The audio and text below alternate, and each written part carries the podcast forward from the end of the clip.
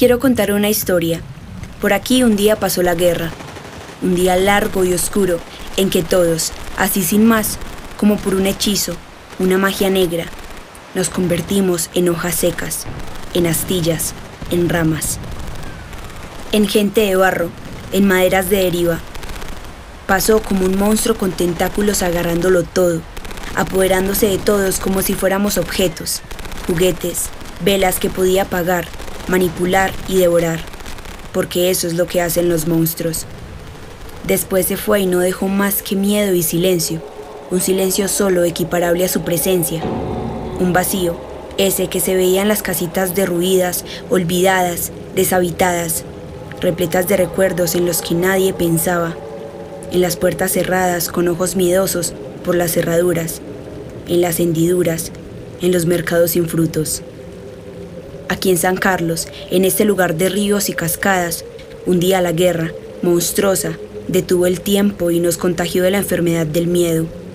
Pero luego se fue, la maldita, con todo y sus fierros y sus ruidos y sus hojas secas y sus ramas, y una especie de alegría se metió en el corazón mío, y al de mis amigos, y al de los viejos y al de los niños, y ella ya no volvió más. Y una especie de holgorio se nos metió en las bocas, y en los huesos, y bailamos, y una especie de retorno se nos metió en las maletas y en las sonrisas, y en los cachivaches que una vez nos llevamos, y en las ollas que llevamos de nuevo al río, y en el río que nunca se nos salió del corazón. Una especie de fuerza se nos metió en los tuétanos, y en las voces y en las memorias, porque a la guerra se le olvidó, que alegría se le olvidó, se le olvidó que en la tierra había semillas y que las semillas no le tienen miedo. Podcast Relatos del Agua. Nosotros somos gente de río. Nosotros, somos gente de río. Nosotros somos gente de río. Mitad campesinos, mitad pescadores. Cuando contamos cuentos, nos sentamos a la orilla de él. Bienvenidos a Relatos del Agua. En este podcast los llevaremos a un recorrido por los ríos en el municipio de San Carlos para escuchar las voces de los campesinos, pescadores y mineros que desde hace siglos construyen sus vidas alrededor del río. Las historias y relatos que nos acompañan en cada capítulo son testimonio de las memorias, los miedos y los imaginarios de este territorio. En este capítulo, Volviendo al río, historias de retorno.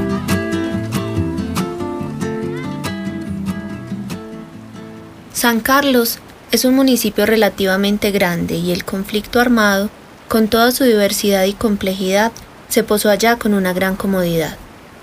Las manifestaciones de violencia, simbólicas y de hecho, que los pobladores del casco urbano, corregimientos y veredas tuvieron que transitar, ingresan en la categoría de lo inenarrable. Una monstruosidad anduvo por sus calles y por sus caminos, estuvo sentada en andenes y cantinas, parada en balcones, nadando en los ríos, aquellos que fueron convertidos en escenarios del terror y de la deshumanización, acechando a la gente, persiguiéndolos por sus formas de pensar, por la fatal casualidad de haber estado en un lugar en un momento en el que el bando enemigo pidió agua, una gallina, o fuera lo que fuera, por ser otros, diferentes y enemigos. Así, según el Centro Nacional de Memoria Histórica, entre los años 1985 y 2009, 25.840 personas escaparon de sus territorios con el afán de salvar sus vidas.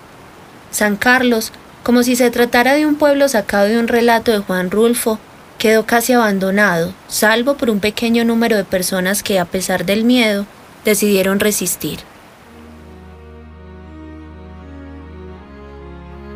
Asesinatos selectivos, masacres, terror, control social, desplazamiento forzado, violencia sexual y de género, silenciamientos, todos en una mezcla monstruosa que aún hoy, varios años después, estremece la piel de los pobladores, de las nuevas generaciones y de aquellos que escuchan de lejos los relatos y las historias. Haber resistido o haber retornado después del desplazamiento es, de alguna manera, haberle ganado un juego a la muerte, esa que si bien es inherente a la condición humana, se caminó las calles y montes sancarlitanos con una presencia descarada y nefasta. Sin embargo, la guerra en algún momento dio un respiro y se fue a otro lugar, a otro porque ella es humana, y mientras haya humanos paradójicamente irracionales, estará ella presente de múltiples formas. Así, uno desearía pensar que algo está pasando en este país, en la región, que algo cambia, que una especie de conciencia se apodera de todo y en el caso de San Carlos, de los corazones y de los pies de los que un día se fueron. Entonces, ante el silencio de las armas y de las torturas, en diversos momentos y con diversas intensidades, el retorno comenzó a gestarse.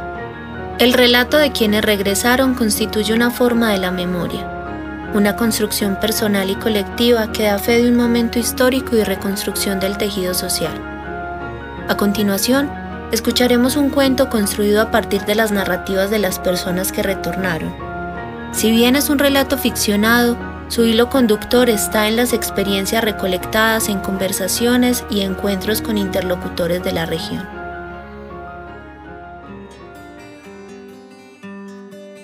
Pavimento no pegan las semillas, no tienen forma de enraizar, y las torres estos altos edificios no dejan ver el cielo y hay tanta luz que no es posible ubicar las estrellas que papá decía que aparecían en diciembre y que lo guiaban a uno en el monte o en el río mientras uno pesca de noche o busca pelucitas de oro.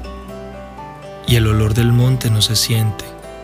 Aquí huele a humo y a polvo, a aire sucio, y el sonido de las calles es estridente, tanto que lo sumía a uno paradójicamente en un silencio brutal, porque sin el sonido del samaná fluyendo libre, todos los otros sonidos solo son silencio.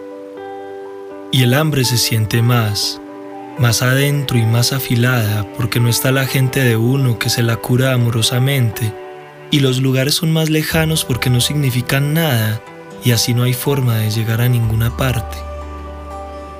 Ya no quiero más hambre Mejor volver porque los fantasmas ya no están, se han ido o por lo menos se han convertido en sombras que no pueden tocarnos. Mejor volver a la casa, quitarle el musgo y rearmar el techo, sacar la basura y los malos recuerdos, volver a la vereda y ver a los amigos que pasan y lo llevan a uno, que lo cuidan si se enferma, lo acompañan si sufre.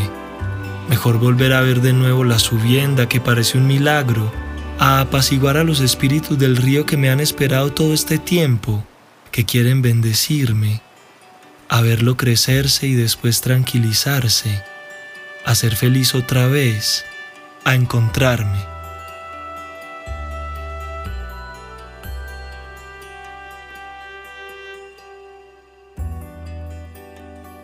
Ya entre el 2006 y 2009 había comenzado una reducción de los procesos de desplazamiento. Volver, si bien fue un encuentro con los territorios, con la ruralidad, con los ríos que habían recuperado su carácter lúdico y de dadores de alimento y vida, con los modos de vida campesina entre otros, estuvo asociado a desconfianza y nuevos temores. Aún así, en el año 2009 el Gobierno Nacional define el programa que facilitaría el retorno y restablecimiento de la población desplazada. Intentaba acompañar así el proceso de retorno, la restitución de derechos, la garantía de no repetición y un avance en la reparación de las familias víctimas de desplazamiento.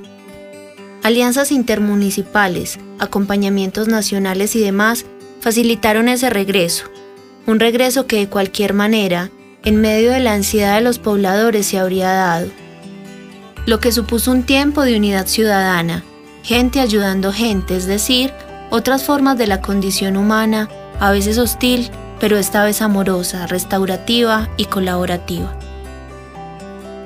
En este capítulo, Volviendo al río, historias de retorno. Este podcast nace de una investigación participativa que busca reconstruir el profundo vínculo que existe entre la sociedad rural y el agua como recurso material, natural y simbólico. El podcast fue realizado por el colectivo Voces Rurales, con recursos del Ministerio de Cultura. proyecto ganador de la beca Narrativas Sonoras sobre la Colombia Rural, del Programa Nacional de Estímulos del Ministerio de Cultura 2020. Agradecemos a cada persona que compartió sus relatos, historias y memorias con nosotros.